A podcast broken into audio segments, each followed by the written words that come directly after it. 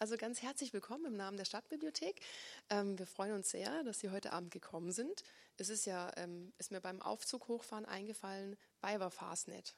Wer hat seinem Chef die Krawatte abgeschnitten? Habe ich schon befürchtet. Ist nicht mehr so in. Zu meiner Schulzeit war das noch cool und man hat sich drum gestritten, wer dem Rektor und so weiter. Aber hier in Stuttgart ist ja irgendwie nicht so Fasching. Ist mir auch recht. ähm, wir beschäftigen uns heute mit ähm, ja, Möglichkeiten eigentlich und ähm, ganz besonders der Möglichkeit, dass du heute da bist. Ähm, Gianna Molinari ist aus ähm, Zürich angereist. Ähm, das freut uns sehr. Wie ist bei euch die Fastnacht so? Ähm, ja, ich komme ja ursprünglich aus Basel. Ähm, Ach, da ist die legendär, gell? Die ist legendär, genau, genau. Ähm, und das dauert jetzt aber noch ein bisschen, bis die beginnt. Ich glaube, in, in ein, zwei Wochen ist dann da am Montag um 4 Uhr der Morgenstreich und dann beginnt es. So in der Nacht und dann der Lärm genau, durch die genau, Straßen. Genau, genau. Hast du da auch, ähm, sagt man bei euch auch Springen? Äh, zu was? Das, dem, beim Umzug mitgehen. Nein, also, nein, nein. Wir sagen ja auch nicht Umzug, sondern dann Cortège und, und all, alles oh, ähm, ganz Cortège. andere ähm, ja, Extrawörter. Extrawörter. Genau. Ja, das ist schön. Ähm, und aus der ähm, Metropole Zürich in die Riesenmetropole ähm, Stuttgart und mit dem Zug hat alles geklappt. Das ist immer unsere größte Sorge, aber heute ging es gut. Hat alles geklappt. Schön, ja. wir sind stolz auf die Deutsche Bahn in Kooperation. Du hast uns deinen Debütroman mitgebracht, weil wir haben ja hier die Reihe über die Debütromane und das erste Mal ein Buch zu schreiben wir wissen das ganz einfach. Wir hätten es alle schon mal gemacht, wenn wir angefangen hätten damit. Und so ist es ja mit vielen Dingen, ähm, die so einfach scheinen und am Ende dann unglaublich sind. Und du hast es aber für uns einfach mal getan. Du hast uns ja, ein ganz Buch schnell. Sechs Jahre lang habe ich daran geschrieben. Mhm. Ja. Das ist erschreckend, weil wenn man weiß, wie alt du bist, dann wird einem jetzt ganz anders. Ah, das habe ich mir noch nie überlegt. Ja, ja doch. doch. ich bin noch nicht ganz so alt. Ja. ja. Nein, ich habe wirklich eine lange Zeit daran geschrieben, ähm, was ähm, anstrengend war, aber im Nachhinein auch ganz äh, gut war, äh, weil ich gemerkt habe im Schreiben so die, die Zeit, wo das Buch auch einfach liegen kann ähm, und wo ich nicht daran irgendwie weiter murks oder unbedingt jetzt da noch äh, diese Geschichte weiter erzählen möchte, sondern wo ich einfach auch Distanz zu diesem Stoff ähm, ja tatsächlich entwickeln konnte. Diese Zeit war unglaublich wichtig auch, mhm. damit es dann danach wieder weiterging ähm, mit einem freieren Kopf oder mit einem anderen Blick. Mhm. Also sechs Jahre ist ja schon eine lange Zeit. Äh, spontan mal kurz erinnern, was haben Sie heute vor sechs Jahren gemacht? Welches Jahr war da? 2013? Um Gottes Willen. Also ich wüsste nicht, ich müsste jetzt in meinem digitalen Kalender nachgucken. Ich wäre ein bisschen aufgeschmissen. Also mit der Zeitempfindung, das ist ja auch was, was in deinem Buch vorkommt. Mhm. Das ist, das ist ganz, ein ganz erstaunliches Buch. Ähm, es ist jetzt ja nicht sonderlich dick. Das ist so in Ordnung. Das funktioniert ganz gut. Man hat keine Angst davor. Das ist ein Buch, das zieht man auf dem Regal und denkt sich, das schaffe ich. und dann stolpert man da ganz schnell rein und es ist einfach vorbei auf einmal. Das ist so geschmeidig zu lesen. Ich mache jetzt schon mal Werbung. Es ist unglaublich geschmeidig zu lesen. Und ich habe auch beim Lesen nicht gemerkt, dass du so lange dran geschrieben hast, weil ich, ich überlege ganz oft, wie lange hat die oder derjenige wohl daran geschrieben. Und manchmal spürt man das, dass es so eine Veränderung im Stil gibt oder dass so ein Fokus sich ändert. Aber das hast du raffiniert hingekriegt. Ich bin ich froh, das ja, zu hören. Ich bin quasi in deine Falle getreten. ja. ja. Ähm, und mich interessiert ja dann auch, wie kommt man überhaupt dazu, ein Buch zu schreiben? Also es ist ja schon auch Literatur studiert und bist sehr literaturaffin, jetzt auch in dem Bereich tätig, also auch professionell. Man kann davon leben, ja, ist erstaunlich, ne? geht aber. Ja, also man kann im, im Kulturbereich, äh, wo ich äh, mein Geld mhm. hauptsächlich äh, verdiene als Programmassistentin, bei den Solothurner Literaturtagen, davon kann man leben, aber jetzt vom Bücherschreiben allein, das wird schon ähm, wirklich schwierig, mhm. davon äh, zu leben. Genau, die, also die Frage, wie, wie ich zum Schreiben kam, ich finde das ähm, eigentlich immer schwierig zu beantworten, weil ich das auch gar nicht, nicht so richtig weiß. Also es gab nicht so den Moment oder dieses Erlebnis. Das hat einfach ähm, wirklich schon lange dazugehört, dieses Schreiben, das Geschichten erzählen, äh, kleine Büchlein basteln, das, das ähm, ja, das war eigentlich wirklich schon, schon sehr lange meine Art so von, von künstlerischem Ausdruck. Und es wurde dann für mich eigentlich ab dem Zeitpunkt ernst, wo ich an, ans äh, Schweizerische Literaturinstitut ähm, gegangen bin und dann da ähm, dies, diese Ausbildung äh, von drei Jahren gemacht habe. Das ist ähnlich wie das Literaturinstitut Leipzig oder auch in Hildesheim gibt es ähm, so ein Institut, wo eigentlich die Dozierenden sind äh, Autorinnen und Autoren. Das Mentorat ist ein wichtiger Bestandteil dieser Ausbildung, wo man wirklich eins zu eins mit jemandem an einem Text arbeitet. Ähm, und da, von da an war für mich klar, dass es, dass es das Schreiben ist. Und genau ist es geblieben bis jetzt. Mhm. Und ähm, du hast uns ja dieses Buch mitgebracht. Hier ist noch alles möglich.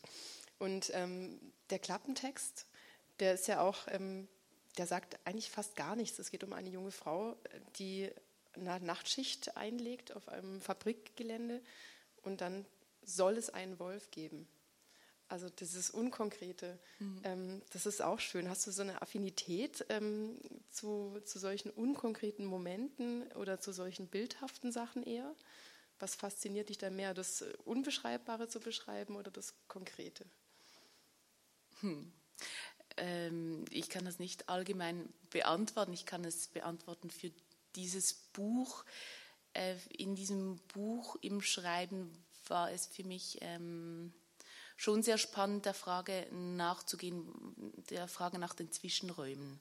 Mhm. Äh, und die sind doch eher unkonkret. Es ist äh, oft ähm, werden in diesem Buch Möglichkeitsräume, du hast es in der Einleitung auch schon erwähnt, das Wort Möglichkeitsräume beschrieben. Es ist eine Figur, die, die sich sehr, sehr viel vorstellt, sich sehr viel vorstellt, was wäre, wenn, was wäre, wenn dieser Wolf tatsächlich auftauchen würde, was wäre, wenn dieser Wolf in die Falle gehen würde, was wäre, wenn ich jetzt einfach weiter und weiter und weiter graben würde. Ich glaube, dieses, dieses Leben in Vorstellung, das hat diese, diese Figur extrem und das ist für mich schon auch mm, etwas vom Schönsten eigentlich am Schreiben oder an der Literatur, dass, dass sie das ja kann, genau diese Möglichkeitsräume zu öffnen und darin zu verweilen. Mhm. Und wenn du das auf deine Schreibarbeit überträgst, dieses Was wäre, wenn, gab es auch so einen Moment, dass du gedacht hast, was wäre, wenn das Buch jetzt fertig ist? Ist es ja. das wirklich? Das habe ich sechs Jahre lang habe ich das gedacht. Nein, äh, ja, es gibt äh, ganz, ganz unterschiedliche Momente im Schreiben. Es gibt die Momente, des, ähm, wo ich so gedacht habe, das wird nie was, das, äh, das wird nie ein Ende finden, wie, wie nur, ähm, weil es vielleicht auch so in diesen, in diesen Möglichkeitsräumen verhaftet ist oder da auch immer weiter weitergeht, ohne irgendwie, ähm, oder jetzt hat es ein Ende genommen, aber lange hat es, war es wirklich so ein, ein Text, der sehr, sehr stark wucherte in alle Seiten und ähm, in alle Richtungen. Und das Schwierige war dann für mich tatsächlich, das auch zu kürzen, zu komprimieren. Das hat sehr, sehr lange gedauert und darum war dieser Prozess auch so äh, ja, über eine lange Zeitspanne. Äh. Hast du den ähm, gesamt mit dir ausgemacht, diesen Prozess, oder hast du auch ab und zu ähm, Freunde oder Mentoren gehabt, die dazu gesprochen haben mhm. oder unterstützt haben? Mhm. Ja, nein, das war für mich ähm, dann ab einem gewissen Zeitpunkt auch sehr, sehr wichtig, einen Blick von außen zu haben oder mehrere. Mhm Blicke von außen zu haben, weil irgendwann war ich auch so dicht an diesem Stoff dran, an diesem Buch, dass es ähm, ja, dass, dass es wirklich auch für mich wichtig war zu hören, was, was liest darin jemand, der es noch nicht kennt oder der sich noch nicht jetzt über mehrere Jahre mit diesen Figuren beschäftigt hat und andauernd mit diesen Figuren lebt. Und das war äh, dann zu Ende des, des Schreibprozesses äh, ganz, ganz wichtig, da noch noch Meinungen von außen auch dazu zu holen. Hm. Erinnerst du dich da an das erste Mal, wo du hast jemand Fremdes lesen lassen, was das für ein Gefühl war, da auf das Feedback zu warten? Nein, das weiß ich jetzt nicht mehr das erste Mal, aber ich, es ist natürlich immer äh, aufregend oder es ist immer äh, wenn man etwas rausgibt, das noch nie jemand vorher gelesen hat, ist es immer eine Anspannung und ein, mhm. ein äh, ja, Bibern, was, was kommt jetzt da zurück und äh, wird es so gelesen, wie ich das auch geschrieben habe oder was wird darin gelesen. Und das war für mich auch äh, wahrscheinlich der aufregendste Tag in meinem Leben. Es klingt immer so, so absolut, aber der Tag, wo ich wusste, oh, jetzt ist dieses Buch in den Buchhandlungen, das ist schon was sehr Spezielles. Auch zu wissen, jetzt gehört es ja auch gar nicht mehr nur mir, sondern jetzt können, dürfen, sollen, dass ganz, ganz viele Menschen äh, kaufen und lesen und, und sich selber damit auseinandersetzen. Und dann wird es das Buch von ganz vielen Menschen. Und das äh, ist ja auch mein Wunsch am Schreiben, dass das passiert. Aber dieser Tag, das ist schon merkwürdig, wenn man so weiß, okay, jetzt, jetzt ist es passiert. Und ähm, hast du zum Beispiel auch schon Rückmeldung bekommen von Leserinnen und Lesern, die sich da direkt an dich auch wenden? Ja, ja. ja. Weil man gibt ja sowas raus und dann ist ja. das ja, wie du sagst, das liegt auf so einem Verkaufstisch und du weißt ja gar nicht, wer es mitnimmt. Es ist ja dann mhm. spannend auch zu wissen, dass dann jemand tatsächlich sagt, okay, ich muss ihr jetzt zurückmelden, was ich da gut fand oder so. Mhm. Ja, das passiert natürlich äh, meistens an Lesungen. Das ist ja der Moment, wo eine Autorin mit, mit Leserinnen und Lesern und einem Publikum in Kontakt kommen kann. Und das sind für mich ganz, ganz wichtige Momente, weil es für mich das Schreiben auch nicht etwas ist, das ich einfach nur für mich zu Hause äh, äh, mache, sondern ich schreibe eben, um äh, auch gelesen zu werden und um eine Geschichte zu erzählen, die, die vielleicht etwas bewirken kann bei irgendjemandem im besten Fall. Das testen wir jetzt. Wir Gut. springen direkt ins Gut. Buch hinein mhm. und ähm, beginnen ganz vorne. Mhm. Sehr gerne. Genau. Also wir sind ähm, direkt am Ort des Geschehens oder des Nichtgeschehens angekommen, gestrandet. Ähm, du hast ja vorneweg ein kleines Stück ausgelassen, wo noch eine Insel erwähnt wird. Mhm. Ähm, und das fand ich auch ganz schön, weil diese Fabrik eigentlich zur Insel wird, dieses Fabrikgelände. In dieser Gegend, die man nicht kennt, diese Stadt, die man nicht kennt, ist da eine Fabrik, wo man auch nicht wirklich weiß, was die da so tun. Mhm. Aber irgendwie sind alle schon geschäftig und alles ist ganz geregelt und ordentlich. Und dann ist da auf einmal dieses junge Mädchen. Das ist ja eigentlich ein viel größerer Veränderungsmoment mhm. als der Wolf überhaupt. Mhm. Also der Wolf interessiert ja in der Fabrik niemanden. Und diese junge Frau kommt und will unbedingt Nachtschicht arbeiten, zieht dann absurderweise in diese Fabrik ein. Ähm, und den spannendsten Moment fand ich, als sie tatsächlich ihr, wie du es nennst, Universal-Generallexikon herauszieht mhm. und ähm, Dinge definiert und die Welt neu entdeckt in einer Fabrikinsel. Mhm. Ähm, diese Art von äh, Wahrnehmung und ähm, Dinge neu entdecken, obwohl sie schon immer da sind. Ähm, wie bringst du das da hinein? Also ist das auch was, wie du arbeitest in deinem Schreiben, dass du so Dinge notierst und so auch so eine Art Generalbuch, Geschichtenlexikon hast? Mhm. Oder ist das eher metaphorisch gedacht? Ja, ich glaube, es hat natürlich schon auch ähm, so ein bisschen was mit dem Schreiben zu tun. Oder ich glaube, in diesem Punkt sind wahrscheinlich die Ich-Erzählerin und ich als Autorin uns ähm, ähnlich, könnte man äh, sagen. Äh, da verrate ich jetzt hier einfach. Ähm, wir sammeln beide gerne. Und ich glaube, dieses Sammeln und dieses ähm, sich äh, aus kleinen, vielen Teilen versuchen, ein Bild zu machen. Ich glaube, das, das ist etwas, das ich auch kenne im Schreiben. Mein Schreiben ist ähm, auch eher assoziativ oder sehr motivisch. Also ich, ich, ich hänge mich auch an diese Motive sehr stark ran.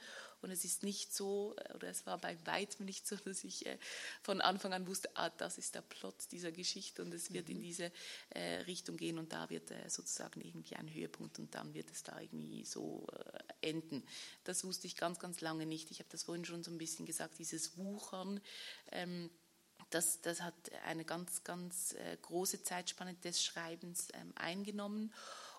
Das wiederum macht diese Ich-Erzählerin auch. Das ist eine Figur, die, die, ähm, die sich an etwas ranhängt und da weiter und weiter geht und da noch ein, eine Kurve nimmt.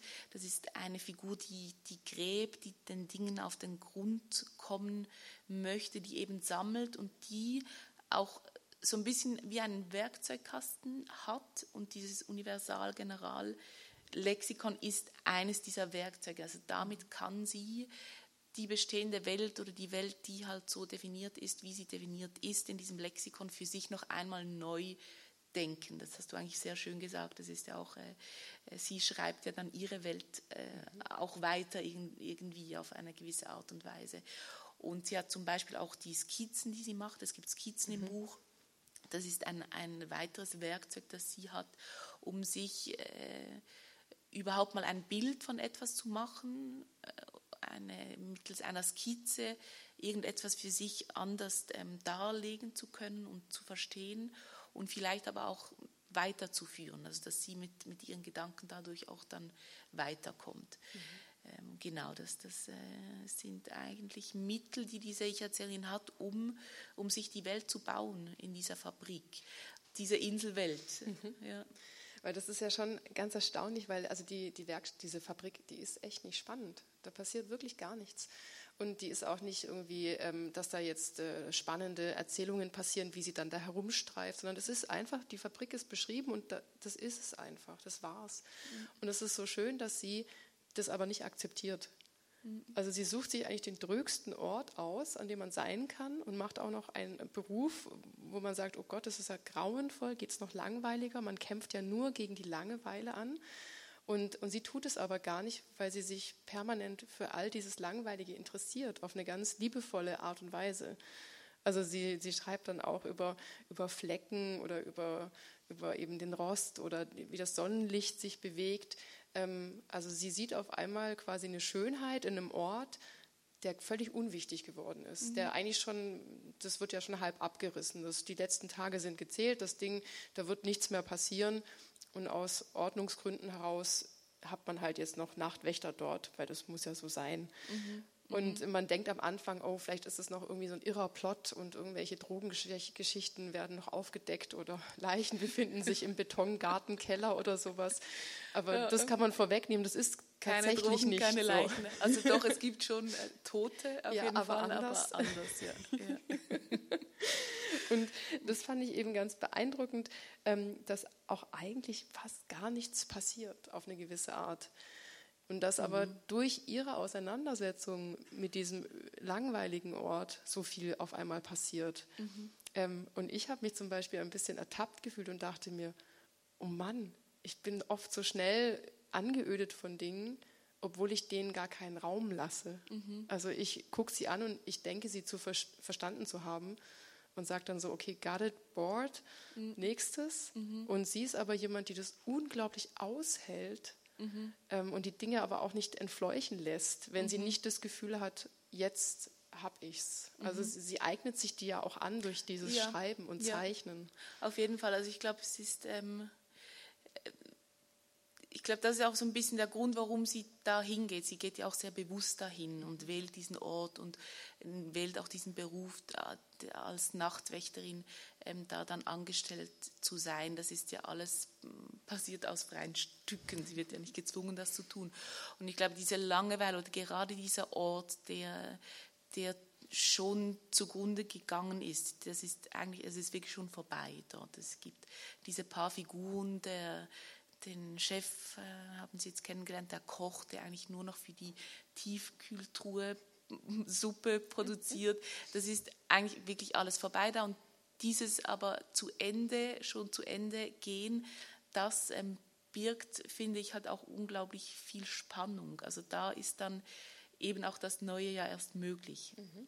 Und ähm, diesen Ort sucht sie sich und den gestaltet sie. Mhm. Und es hat ja einerseits auch ähm, so ein, für mich eine brutale Situation. Dieses, man stellt sich diesen, diesen Wald vor, der mhm. ja irgendwie schön ist, die, die wilde Natur, und da steht da einfach eine Fabrik mit einem Zaun drumherum, zack. Mhm.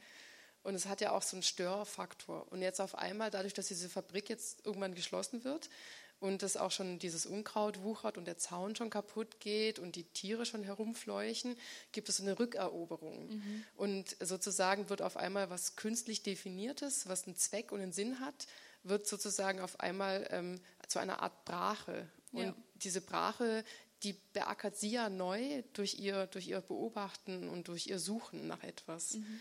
Und dann taucht ja auf einmal dieser Wolf auf. Mhm. oder mhm. eben nicht. Oder eben nicht. Ja. Und ähm, plötzlich gibt es in diesem Nichts von Fabrik ein, ein Zentrum, etwas, worum sich alles dreht. Mhm. Jedes mhm. Gespräch, jeder Gedanke, jede Frage, jede Bewegung ist es der Wolf.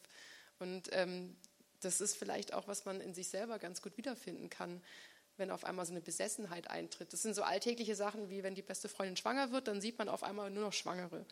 Ja, oder wenn man eine Katzenallergie hat, dann ist jedes äh, auch nur auftauchende Katzenhaar verursacht schon ein Niesen.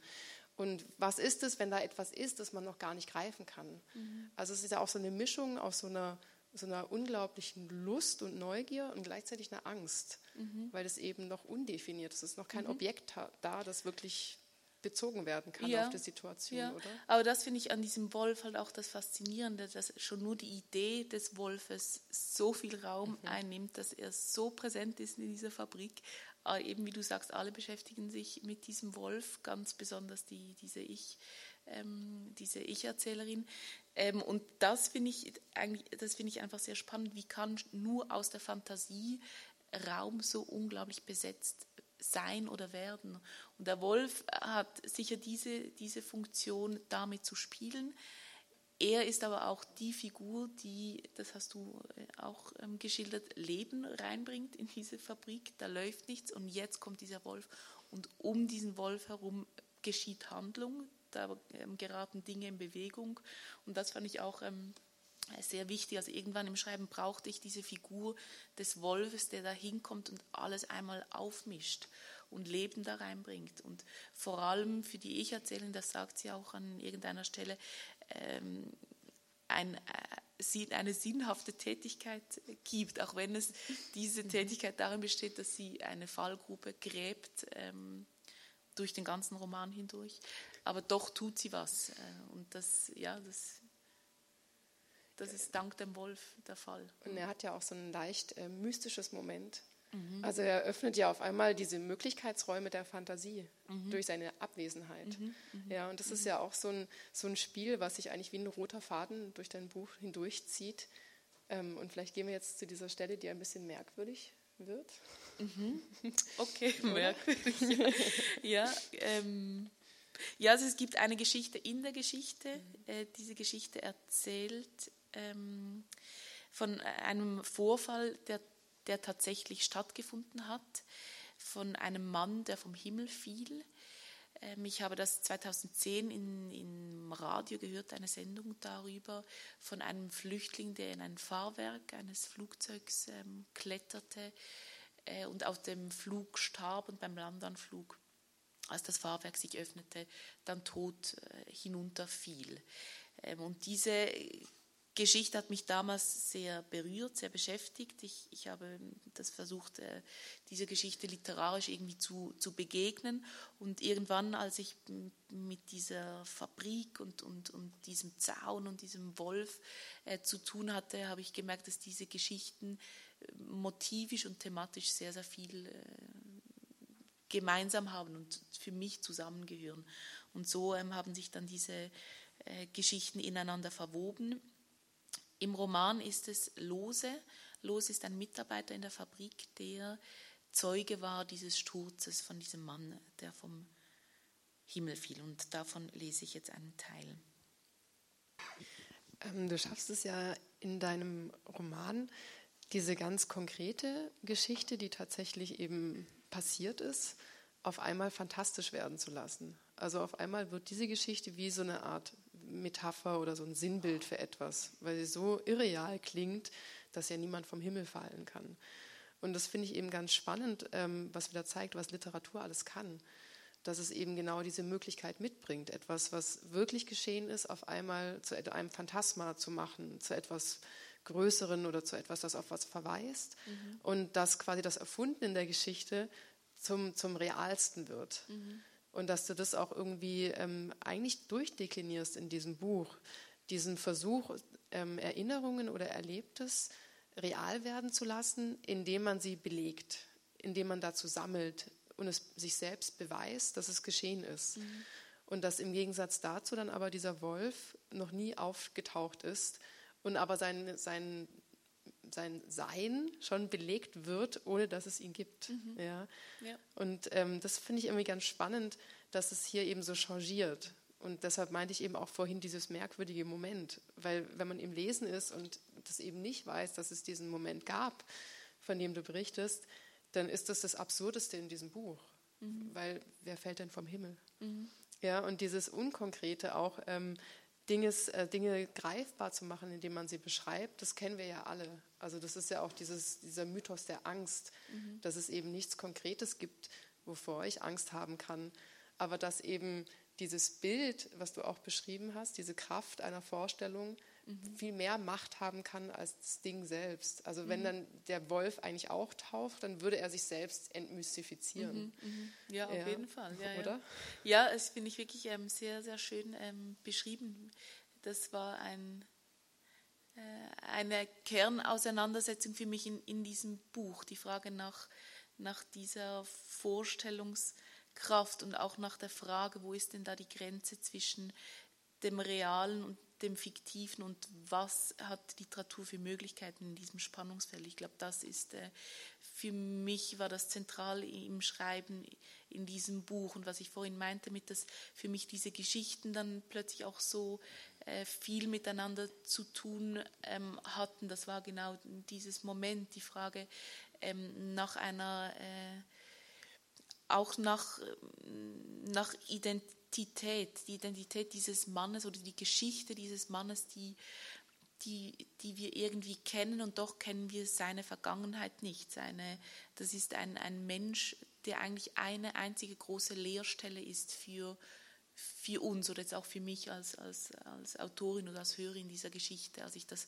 damals im Radio hörte. Und diese, diese Ich-Erzählerin, die ja auch so, äh, bei der es auch die Frage nach Identität sehr, sehr stark ist. Wer ist sie denn eigentlich? Was hat sie hinter sich gelassen? Warum kommt sie in diese Fabrik?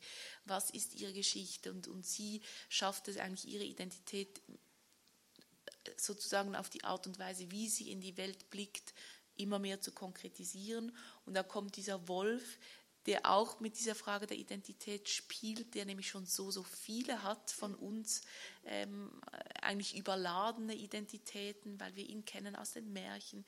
Ähm, in der Schweiz ist er in der Politik ein, ein Riesenthema. Die, der Wolf kommt zurück, das ist in Deutschland ja auch, ähm, wird ja auch viel darüber ähm, gesprochen in den Medien. Ähm, und all diese Bilder, die wir auch diesem Wolf schon geben, sind die real, sind sie nicht real? Das, das sind Fragen, die für mich sehr, sehr wichtig waren. Hm. Also ich finde, du bekommst es auch hin in deinem Buch, dass es eben kein ähm, Erklären dieses unerklärbaren Diskurses ist von der Frage nach Identität und Selbst und, mhm. und dem Platz in der Realität oder der Frage nach der Realität, mhm. sondern dass es sehr erlebbar wird durchs Lesen. Ähm, dass es immer wieder Momente gibt, was ich auch ganz bemerkenswert finde an dem Buch, ähm, du, du sparst nicht an Leerstellen. Also es gibt ganz oft leere Seiten. Ja, das ist ähm, ganz bemerkenswert. Also oft wird ja, wir haben ja vorhin schon darüber gesprochen, dass die Stadtbibliothek hier auch quasi eigentlich ganz verschwenderisch mit Raum umgeht, wo wir doch in der teuersten Bauecke hier sind. Mhm. Ähm, und dann ist da nichts, ja. Und genauso eigentlich müsste man hier als Verlag sagen, ja, also ist ja eine schöne Idee, aber lass uns das doch irgendwie ökonomischer drucken. Und dann gibt es eben einerseits ähm, ganz viele Bilder auch, also Fotografien. Mhm. Sind das eigentlich deine Arbeiten? Die Fotografien hat Christoph mhm. Oeschke gemacht als Auftrag. Also mhm. ich wusste, was ich suche und er hat die, ja. die Bilder gemacht und die Skizzen sind von mir. Mhm. Äh, genau, genau.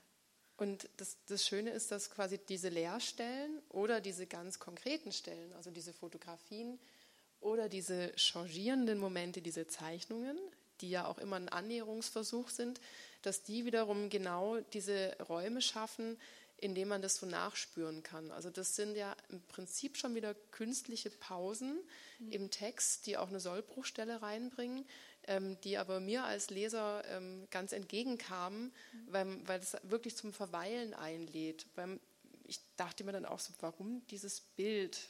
Was macht es da? Mhm. Deshalb ist auch spannend, dass du sagst, dass es Auftragsarbeiten waren, ja, dass du mhm. ganz konkret wusstest, was du da haben möchtest, weil das ist ja oft auch schwierig. Also wie kriege ich so etwas verbildlicht? Ja. ja, ja, klar. Aber für mich war das natürlich schon auch ein ähm, wichtiger Bestandteil, die, die Auseinandersetzung mit ähm, Bild, Text. Mhm. Wie funktioniert das zusammen? Ne? Mhm. Wo, äh, wo, brauch, wo braucht diese Erzählerin in, in diesem Text ein Bild? Wo kann das Bild etwas weitererzählen? und wo kann dann der Text wiederum aufs Bild ähm, Bezug nehmen. Das, das war für mich eine sehr, sehr spannende und auch eine, eine lange Auseinandersetzung. Und mhm. wie auch der Text sind natürlich auch die Bilder durch ein Lektorat gegangen. Und das ist mhm. auch ein, das war auch ein, ein Prozess wie, wie das Schreiben auch. Ja, weil das rhythmisiert ja auch die Geschichte mhm. ganz stark.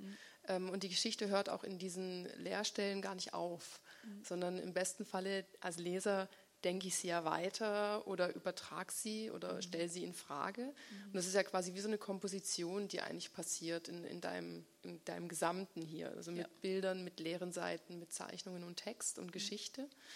Ähm, und das fand ich eben auch ganz spannend, dass das auch alles ähm, Bilder oder Zeichnungen sind, die so ganz konkret sind auf eine gewisse Art und Weise und trotzdem total offen. Also es mhm. könnte überall und nirgends sein. Mhm. Und es ist was Bekanntes und trotzdem ganz fremd. Und ich glaube, dieses Fremde war für mich auch so ein ganz wichtiges Moment in deinem Buch. Also bin ich mir vielleicht selbst am fremdesten, auch wenn ich permanent mit mir zusammen bin und sie mit diesem Wolf, ohne dass er da ist mhm. und alles über diesen Wolf weiß, ohne dass er jeweils kommt mhm. und am Ende sich vielleicht sogar selber diese Grube gräbt, ja. also sie sich und gar nicht mehr den Wolf, weil irgendwann braucht man ja vielleicht den Ausgangspunkt oder den Motivator gar nicht mehr, weil man die Sache nur der Sache wegen tut. Mhm. Und dann sind wir ja schon wieder eigentlich bei einem ganz philosophischen Moment, wie bei Schiller, der dann gesagt hat, also wir sind dann Mensch, wenn wir spielen, also nur des Spielen wegens mhm. und nicht um einen Zweck zu verfolgen. Ja. Und das fand ich ähm, so wohltuend, dass dieser Zweck nicht aufgelöst oder eingelöst wird. Mhm. Ja, dass diese Grube da ist mhm. und dann ist sie da eben dann ist sie da. genau. Sie ist und bleibt, ja. Sie ist ja. und bleibt, ja. ja. Sehr schön. Also das Schlimmste, denke ich mir, ist der, der Schreibprozess als solcher. Wie beginnt man und wann weiß man, das Buch ist gut? Jetzt reicht's. Dieses Aufhören. War das einfach? Nein, nein, das war nicht einfach. Aber also erstaunlicherweise habe ich es irgendwann einfach auch gemerkt. Irgendwann ist der Text das macht er dann auch ein bisschen selbst, der Text. Ist irgendwann mhm. auch äh, einfach fertig, ja. Ja, er gibt dann Rückmeldung quasi. Er gibt Rückmeldung und es geht dann irgendwie auch nicht, also man könnte natürlich ewig an solchen Texten schreiben, aber irgendwann stimmen die Dinge auch oder es gibt so eine eigene Logik, die dann aufgeht mhm. und, und die man dann auch einfach mal so lassen kann. Sonst würde es dann wiederum ein anderes Buch werden. Und du hast ja jetzt auch ein unglaublich tolles Feedback zu dem Buch bekommen. Viele Preise, Preisverleihungen. Mhm. Man sieht da auch so einen großen Sticker auf dem Buch schon. Mhm. Also das ist ja schon so ein, so ein Adelsschlag jetzt. Ähm, Gibt es aber auch so einen Moment, wo dich das vielleicht sogar zweifeln lässt, dass du sagst, also könnte ich mir zum Beispiel vorstellen, wenn ich jetzt ein tolles Buch schreibe und dann finden es alle super, dass ich dann sage, oh, weiß ich nicht, ich dachte, es wäre anspruchsvoller. Mhm. Oder ist es, dass du sagst, wow, ich habe das hinbekommen, dass das so viele Menschen erreicht? Also das könnte ich mir durchmischt vorstellen. Ja, es ist natürlich immer, äh, glaube ich, wie alles ambivalent. Aber vor allem habe ich mich einfach unglaublich gefreut, mhm. dass das Buch äh, gelesen wurde überhaupt und dass es auch Reaktionen ausgelöst hat. Mhm. Ähm, das ist natürlich schon äh, das Schönste und das weiß man ja nie. Also ich glaube, bei jedem Buch ist das wieder äh, eine große Angst, stelle ich mich mir vor, die man hat.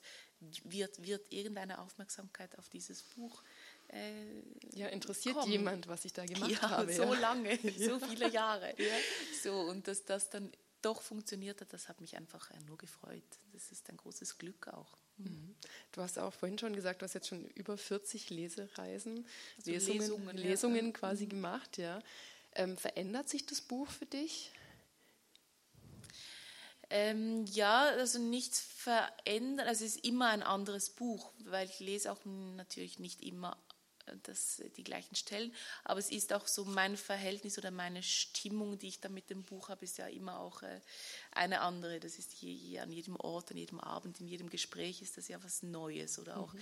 ähm, dass das. Äh, die, die Figuren also ein bisschen, äh, manchmal ist der Koch stärker im Vordergrund, manchmal dieser Ich erzähl, manchmal der Wolf, dass, dass man damit auch, auch weiterhin noch spielen kann und dass das Buch, auch wenn es jetzt so in, diesem, in diesen zwei Deckeln irgendwie so drin ist, trotzdem noch weiter, weiter wuchert und so weiterlebt. Das finde ich das Schöne und das, ähm, das, ist, das, ist, das ist auch ein Teil vom Schreiben oder vom, vom davon ein Buch zu machen. Mhm. Dass es eben lebendig bleibt mhm. und nicht einfach nur fertig ist, wenn mhm. du es zuklappst. Genau, ja, dass es genau. weiter arbeitet auch und ja. zulässt. Mhm. Ähm, Gibt es denn schon ein neues in Planung? Hast du gerade noch Lust und Energie oder bist du gerade froh, dass du es einfach kurz mal beendet hast? Ähm, nein, also ich bin an was Neuem dran, aber das ist noch so am Anfang, dass ich darüber gar nichts ähm, sagen möchte. Aber das ist natürlich schon äh, eine Frage auch, jetzt hänge ich noch so mit diesem ähm, Buch zusammen, äh, mit dem ersten, mit dem Erstling und bin damit unterwegs und, und verbringe doch viel Zeit damit, dass äh, das immer, glaube ich, noch ein, eine Art von, äh, von Ablösungsprozess ist oder hoffentlich mhm. noch nicht Ablösungsprozess, aber es ist, äh, es ist einfach sehr präsent und nimmt viel Zeit und viel Raum in Anspruch. Und die Frage ist natürlich, wo bleibt für mich die Zeit zum Weiterschreiben? Und mhm. das ist ähm, das. Ist etwas, das, äh, das ich mir ähm, sozusagen wirklich auch nehmen muss, diese Zeit ähm, für, für das Nächste. Mhm. Du hast auch vorhin gesagt, äh, eine ganz große Lesereise. Lustigerweise sind wir am selben Ort äh, zur selben Zeit. Du bist mhm. auch in Chicago. Ja. Also ganz lustig, vielleicht können wir alle deine Tante treffen, wenn sie dort ist.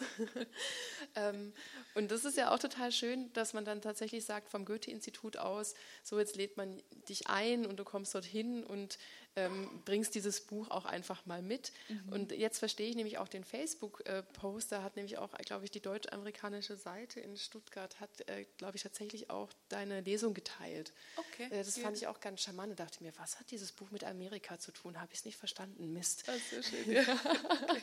Und das war dann irgendwie ganz schön, dass ich dachte, toll, ja. aber man kommt also doch ganz schön rum, also du kommst ganz schön viel rum mit deinem Buch und es begleitet dich auf ganz tollen Ausflügen und auf Reisen und Erlebnissen. Mhm. Mhm. Ähm, und deshalb gibst du uns die ja auch alle mit, sozusagen, in deinem Schreiben. Mhm. Und das merkt man auch, auch wenn man nur in der Fabrik bleibt am Ende des Tages. Ja. Also vielleicht ist ja die Fabrik auch ein schönes Sinnbild für die ganze Welt, die vielleicht so groß gar nicht ist. Vielleicht, vielleicht.